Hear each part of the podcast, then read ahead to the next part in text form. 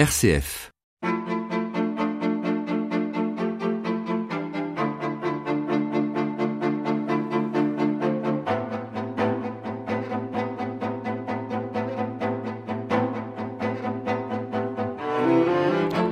Le couple reste aujourd'hui une valeur plébiscitée par le plus grand nombre. Jeunes ou vieux, chacun continue à vouloir croire en l'union qui tire de la solitude à l'édification d'un lieu stable et protecteur.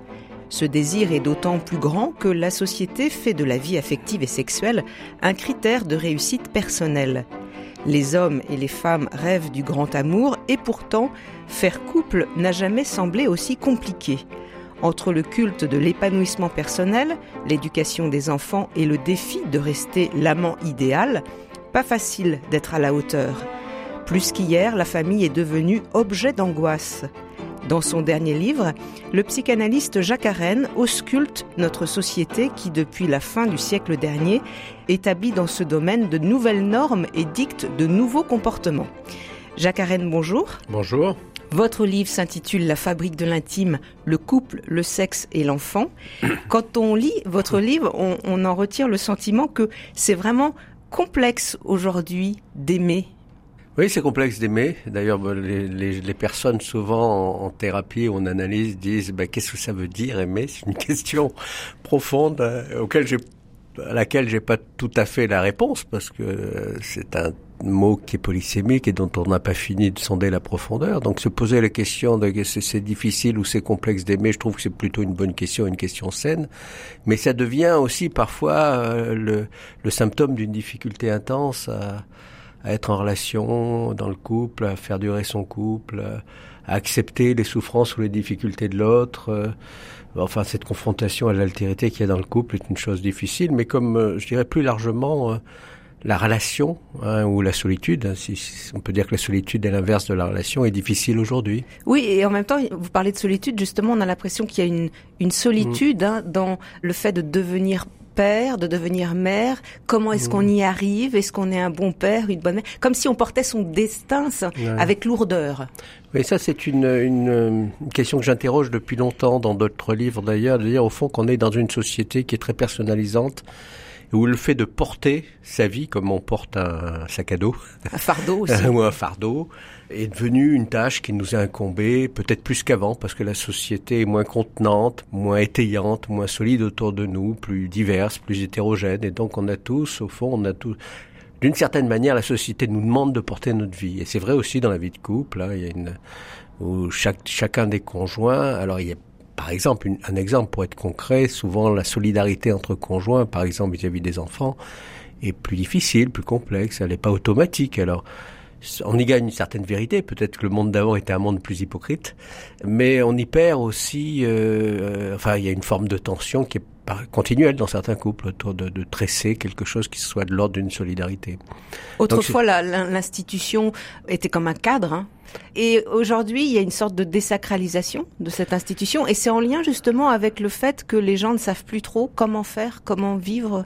L'amour Dis, Oui, disons qu'aujourd'hui c'est plus complexe. C'est-à-dire l'institution, elle est à la fois, on s'en méfie et puis on attend beaucoup d'elle parce que le mariage quand même se porte bien d'une certaine manière. Beaucoup de gens cherchent à se marier, donc l'institution du mariage est importante. Mais en même temps, on demande d'elle de valider des parcours personnels très singuliers et le côté, je dirais, formel ou en tout cas euh, normatif de l'institution, on s'en méfie beaucoup.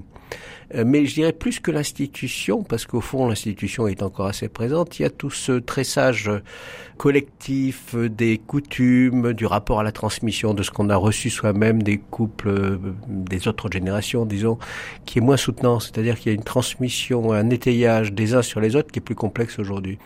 C'est ce que certains psy appellent les couples auto-entrepreneurs. Alors les couples auto-entrepreneurs, c'est au fond des couples qui sont assez seuls qui sont assez seuls et qui ont du mal à s'étayer sur les générations précédentes pour des raisons géographiques ou des raisons de, liens qui sont un peu difficiles. Hein, les, générations précédentes sont là, ou qui n'ont pas énormément d'amis et qui vont chercher parfois des conseils ou des amis sur les forums, sur Internet, etc., mais qui n'ont pas dans leur réseau euh, naturel une capacité une possibilité de s'appuyer en tant que couple. Alors, ce que vous dites aussi, Jacques Arène, c'est que euh, il faut prouver aujourd'hui hein, qu'on est euh, un bon père, une bonne mère, un bon fils. On est un peu dans cette société-là de, de faire, devoir faire ses preuves. Absolument. Maintenant, on est une société où chacun doit créer sa place. Et avec une idéalité, contrairement à ce qu'on croit, on dit que c'est une société très libre, d'une certaine manière, les prescriptions sociales sont fortes. Hein. on attend des parents d'être des bons parents. Alors évidemment, nous ne sommes pas tous doués pour être des bons parents. Puis je crois qu'on a tous, au fond, un moment ou un autre de notre vie, bah, des lacunes, des défaillances. Et on est, euh, Donc il y a cette grande angoisse, hein, souvent on l'entend chez les personnes, hein, de, de, ne pas être un bon mari ou une bonne, euh, une bonne mère ou une bonne épouse, de ne pas au fond coller à une vision assez idéale. Hein, euh, Mais qui, pas... qui, met la norme justement? Ça serait quoi d'être un, un bon père, une bonne mère aujourd'hui? Au fond, qui l'institue la norme? C'est une bonne question, c'est très, très intéressant comme question. Alors c'est pas trop qui institue la norme. Hein. Il y a tout un comment dire un réseau de représentations qui sont portées par les magazines, par les médias, par la, la manière dont au fond tout le, le, bruissement informationnel nous dit ce que ça doit être. Je pense pas qu'il y ait de prescripteurs. Il y a évidemment des prescripteurs en chef de normes hein, dans le monde médiatique, mais euh, je dirais que ces prescriptions sont portées par tous. On est dans une sorte de réseau prescriptif qui est assez anonyme, qui est pas hiérarchisé, qui est en partie médiatique, mais qui est quand même fort. Oui, hein. c'est dans l'air du temps. C'est dans ça nous traverse à notre insu. Ça nous traverse à notre insu, mais en même temps c'est très prescriptif aussi. Et notamment dans la vie amoureuse, par exemple, il y a une image au fond assez conflictuelle de la vie amoureuse. Euh, considère que une vie couple heureuse est une vie non conflictuelle. Donc du coup, quand on arrive au premier conflit, on peut considérer que c'est pas la bonne personne, alors que moi je pense que la, ce qu'on appelle la guerre des sexes, ça fait partie de la relation. De la relation homme-femme et que, évidemment, sans aller jusqu'à la guerre totale, disons que la conflictualité est inhérente à ce qui se joue dans les couples. Dans les couples. Ah, vous parlez justement hein, de la différence homme-femme dans, dans votre livre, puisque euh, vous dites qu'il y a des pères qui doutent de leur rôle, et puis du côté des femmes euh, aussi, il y a eu un changement terrible parce que euh, elles ont pris un peu plus de pouvoir qu'avant. Mmh. Donc il y a une redéfinition au sein même de ce couple, hein, entre le masculin et le féminin. Oui, oui, une redéfinition autour d'une question au fond qui est une question assez ancienne, d'ailleurs que décrivaient les anthropologues, euh, que ce soit Lévi-Strauss dans le temps ou François Héritier maintenant, qui disent au fond qu'est-ce qui se joue autour du pouvoir d'enfanter? Alors, le patriarcat, ça a été une solution, entre guillemets, une solution trouvée par les hommes, de s'approprier le pouvoir d'enfanter, c'est-à-dire le pouvoir que les, que les femmes ont d'avoir des enfants et de ce que François Héritier appelle la reproduction du même, pouvoir pouvoir faire des filles ou des fils, les femmes ont ce pouvoir-là. Et donc, du coup, on sort du patriarcat, on sent, très bien que les femmes ont toujours, au fond, cette possibilité. Enfin, je, l'espère, en tout cas, j'espère que l'utérus artificiel va pas être inventé trop rapidement. Mais euh, du coup, euh, autour de l'enfant, par exemple, si on parle de l'enfant, effectivement, il y a une longueur d'avance qui est liée à ce pouvoir d'enfanter hein, pour les pour les femmes et, et aussi euh, qui n'est pas seulement un pouvoir, mais qui est aussi euh, une manière d'être vis-à-vis de l'enfant qui tient au fait qu'on peut avoir porté, plupart des mères ont porté leur enfant dans leur corps, alors il y a aussi des mères adoptives. Donc du coup, euh, ce qui se joue du féminin, qui s'est toujours joué avec ce que la société construit autour, devient différent parce qu'on attend effectivement aujourd'hui que ces questions soient beaucoup plus égalitaires, qu'elles se tressent dans la vie de couple hein, avec une négociation. Alors je pense que les hommes ont été en difficulté un certain temps, Maintenant, ils le sont moins euh, au niveau du qu'est-ce que c'est ma place, mais en tout, je dirais, maintenant les hommes et les, et les, femmes sont en difficulté, pas seulement les hommes. Peut-être qu'il y a 20 ans ou il y a 10 ans, il y avait beaucoup d'hommes qui étaient un peu en fuite. Maintenant, j'ai l'impression que les jeunes couples, qui sont assez égalitaires effectivement, sont très en recherche de leur place, hein, que ce soit homme ou femme, avec euh, cette difficulté à mettre en place des solutions qui évidemment tiennent compte de l'égalité homme-femme et qui en même temps donnent droit à la parole de chacun, avec souvent une compétition entre hommes et femmes, entre euh, ce qu'on peut qualifier une compétition narcissique, c'est un désir d'exister, d'avoir une place, de se faire euh, entendre par l'autre, qui est quelque chose de très important.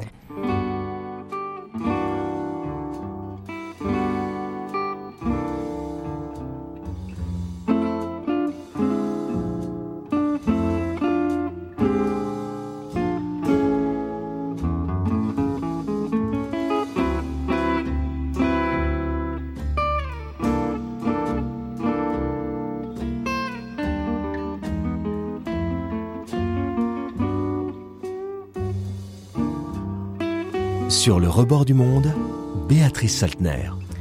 Jacques Arène, l'un des, faits majeurs de ces dernières années en France, ça a été euh, euh, le mariage homosexuel. J'aimerais qu'on y revienne parce que euh, vous dites dans votre livre que la conjugalité homosexuelle, eh ben, elle, elle, a, elle, a, changé la donne dans, mm. dans notre société. Il y a eu des répercussions sur l'ensemble de la société. Alors, par rapport au couple hétérosexuel, qu'est-ce que c'est venu interroger, déranger D'abord, c'est une nouveauté, la conjugalité homosexuelle. C'est-à-dire que, évidemment, l'homosexualité fait partie de l'histoire du monde depuis que le monde est monde.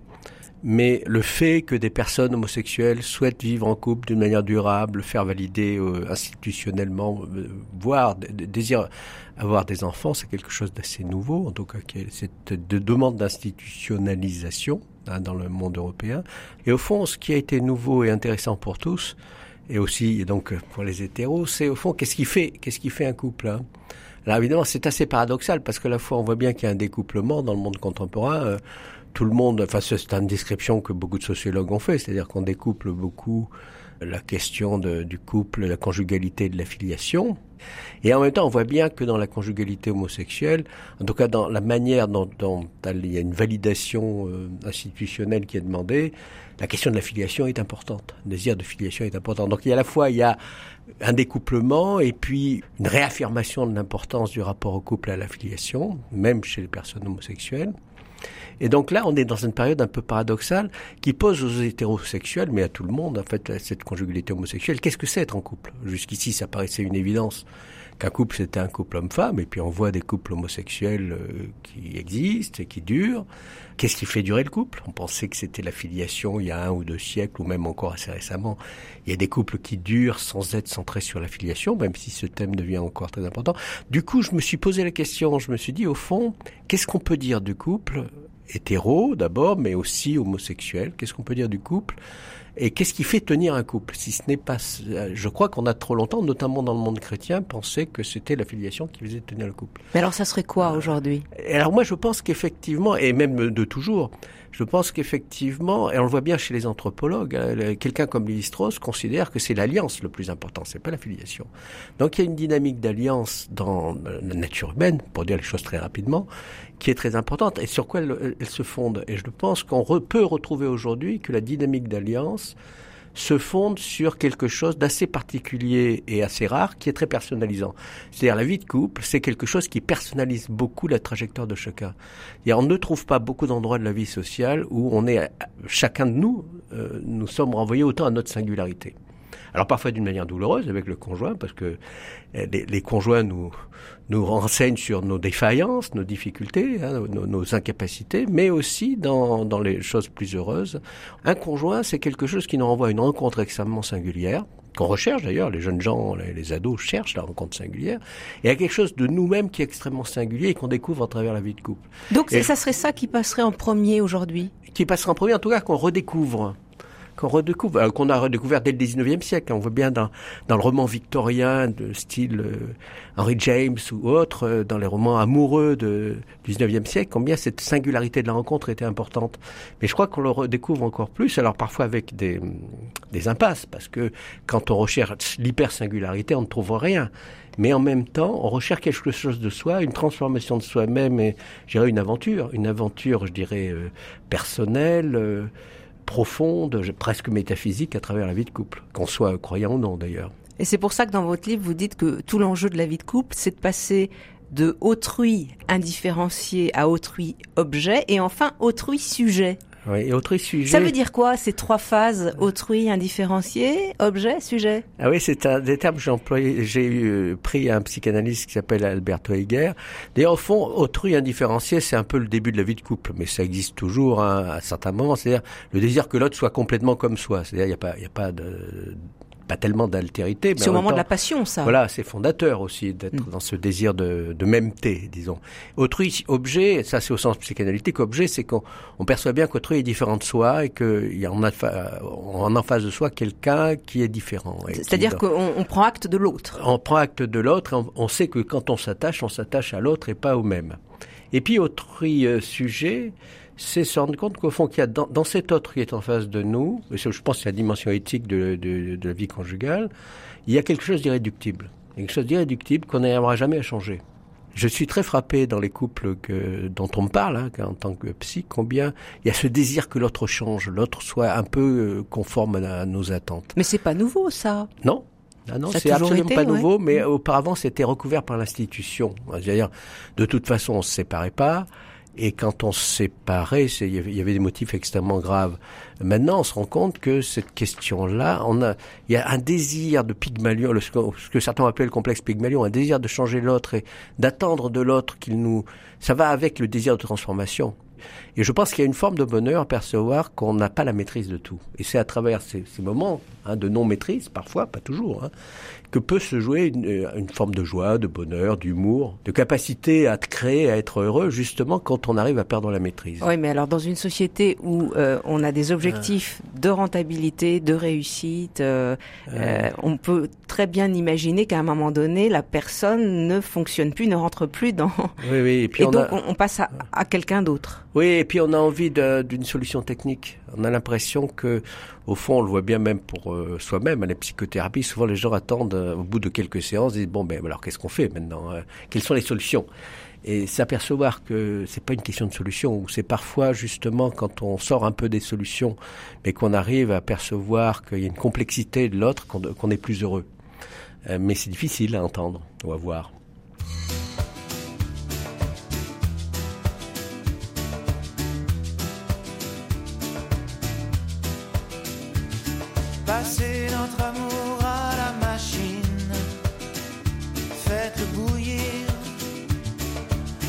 Si les couleurs d'origine peuvent revenir. Est-ce qu'on peut avoir à l'eau de Javel des sentiments, la blancheur qu'on croyait éternelle avant? pour retrouver le rose initial de ta joue devenue pâle, le bleu de nos baisers du début, tant d'azur perdu retrouver euh, le rose initial, retrouver le bleu, c'est Souchon qui chante euh, l'amour, Jacques Arène. Alors euh, justement, vous parlez, vous, de ces couples qui ont vécu 20, 30, parfois 40 ans et qui se séparent, il y en a de plus en plus. Mm. Qu'est-ce qui se passe là, aujourd'hui, dans ces divorces, souvent qui arrivent au moment de la retraite alors il y a cette idée au fond qui est pas nouvelle mais qui existe, c'est-à-dire que les gens se séparent quand les enfants ne sont plus là. Alors je crois qu'il y a cette dimension-là, et puis il y a une autre dimension qui est peut-être plus nouvelle, qu'on voit bien chez Welbeck. Hein. Je, je, cite souvent Welbeck hein, euh, parce que il représente bien les, les souffrances contemporaines hein, comme écrivain. On voit bien qu'au fond, le fait de vieillir ensemble est devenu une grande angoisse aujourd'hui. C'est-à-dire être en face d'un conjoint vieillissant, avec l'idée, qui effectivement est malheureusement assez souvent vérifiée, que ben, le conjoint, ses défauts en vieillissant vont pas forcément s'améliorer. Et donc ce qui était auparavant euh, une belle couleur vive, hein, comme dit Souchon, euh, peut devenir euh, un, défaut défraîchi et cette difficulté de se dire, mais je vais pouvoir, je vais, je vais être en face de l'autre, de l'autre éventuellement dépendant, et de ce qui va se jouer autour de ça. Et peut-être que l'autre aussi me renvoie à mon, propre vieillissement. Hein. Absolument. Et ça, souvent, et on ne le dit jamais, ça. Mais moi, je l'entends en tant que, que, psy. Souvent, les gens qui me disent, ben, qu'elle supporter le corps de l'autre qui vieillit, hein, le, le, mari qui se met à ronfler, etc. Enfin, ou, la, ou la femme d'ailleurs. Oui, donc c'est ou le, le changement physique, etc. Donc, je crois qu'il faut d'abord être réaliste, c'est-à-dire reconnaître, bien sûr si on est dans le style, bah oui, on va tous rester jeunes et comme si on était dynamique comme à l'âge de 20 ans et très bien. Mais la plupart des gens, ça fonctionne pas tout à fait comme ça. Qu'il y a un certain nombre de, signes, de rigidité, de difficultés qui se jouent et qu'on peut pas voir aujourd'hui. On peut pas percevoir que bah, vieillir, c'est pas seulement rester jeune. C'est aussi d'autres choses.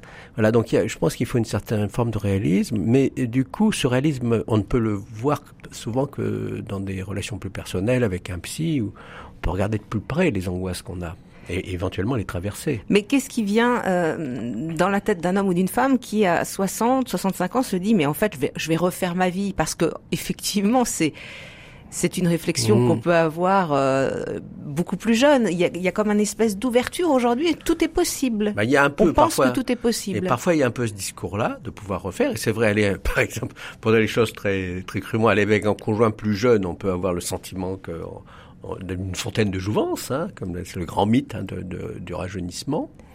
Moi, ce que j'entends, je vous dis ce que j'entends, souvent la première angoisse, c'est pas, les gens sont pas tellement dans l'illusion. En revanche, ils sont souvent dans l'angoisse de continuer ce qu'ils vivent. Alors, je pense qu'avec les personnes, la question que j'essaie de poser, enfin moi je suis, je sais pas de donner des normes aux gens, mais d'essayer de voir au fond, justement ce côté très personnalisant de la vie de couple, qui peut être très douloureux parce que la personne qu'on en face de soi peut se figer dans des dans des postures. manières dans des postures, des manières d'être. Au fond, qu'est-ce qu'elle renvoie aussi de d'une force pas toujours, hein, mais ça peut être le cas. Une force, c'est-à-dire euh, C'est-à-dire, bah oui, de ces couleurs. Hein, quand, quand Souchon dit, bah, est-ce qu'il y a encore des couleurs vives hein, sous les couleurs euh, d'origine D'origine, il y en a parfois des couleurs vives qui restent, qui demeurent, qui ont une certaine puissance.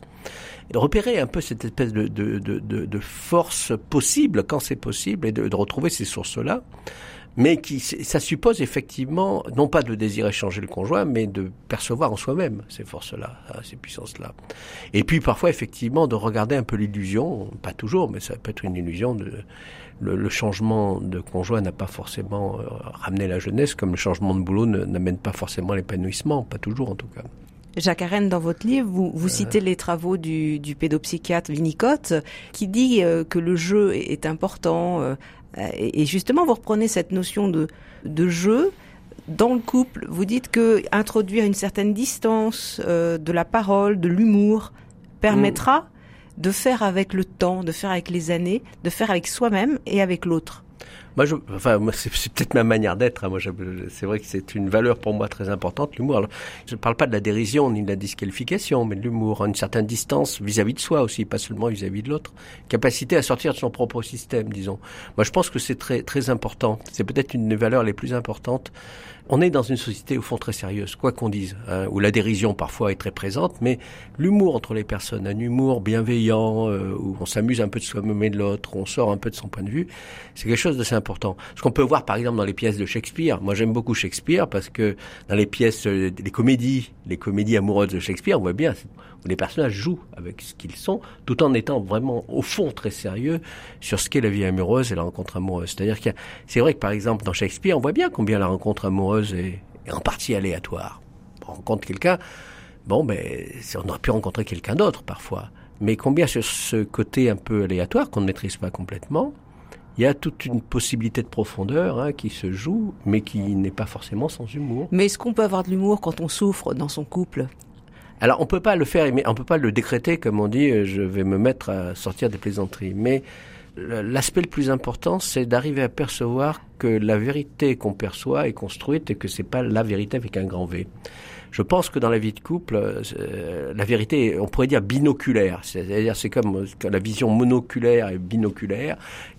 On peut pas construire une vérité qui soit uniquement la sienne. C'est un point de vue où on dit, bah oui, l'autre a tort et puis moi j'ai raison. La vérité relationnelle est toujours construite ensemble. Et donc, quand on arrive un peu à jouer un peu avec ça, à dire au fond ce que je perçois hein, du conjoint et de la manière dont ça se passe, bah, c'est ce que je perçois. Je perçois, c'est ce que je construis.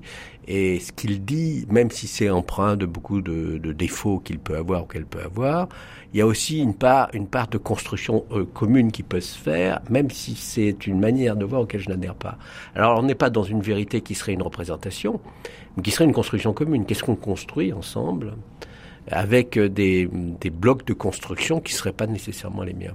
Et donc, l'humour peut être un outil pour essayer de sortir de son système de vérité. De dire, ben oui, je dis ça, mais bon, est-ce que je suis vraiment sûr qu'élever les enfants, c'est uniquement comme ça qu'on doit le faire? Mais ça demande quand même d'être euh, au clair avec soi-même, un minimum en paix avec soi-même aussi pour euh, avoir cet espace, ce recul, cette distance, voire cette dérision parfois sur soi-même. Oui, dérision sur soi-même, de tolérer le doute. Et je pense qu'effectivement, quand on n'a pas confiance en soi, parfois on a tendance à prendre des, des postures très assertives quand on, on, souhaite ne pas douter. je pense qu'il faut être effectivement en confiance pour accepter de douter, pour dire, bah oui, je vois les choses comme ça, mais on peut les voir différemment. Euh, alors évidemment, on peut pas tout accepter, mais euh, il me semble qu'il cette, cette, on est dans une société au fond, il faut à chaque fois trouver une solution et on comme si on faisait une conférence de consensus. Euh, non, je crois que les choses se passent pas comme ça en couple. Là. on est dans le cadre de, de, construction commune. Merci à vous. Jacques Arène, euh, je rappelle le titre du livre qui paraît au CERF, La fabrique de l'intime. Merci à Pierre-Henri Paget à la technique. Merci.